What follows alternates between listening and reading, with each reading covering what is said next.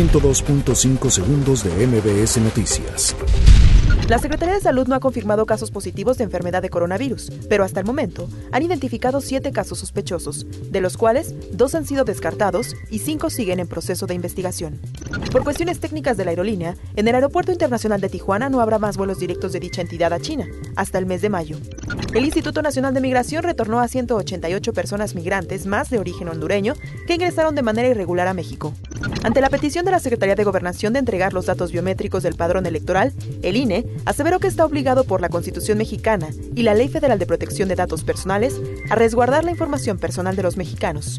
La Fiscalía General de la República obtuvo una orden de aprehensión por el delito de homicidio en contra de Damaso López, el Minilic, hijo de Damaso López, el licenciado, y ahijado de Joaquín El Chapo Guzmán. Revisan 50 mercados en la Ciudad de México. Más de la mitad presentan alto riesgo. Habitantes de Amozoc se enfrentaron a pedradas contra policías estatales y quemaron vehículos al intentar tomar la presidencia de este municipio.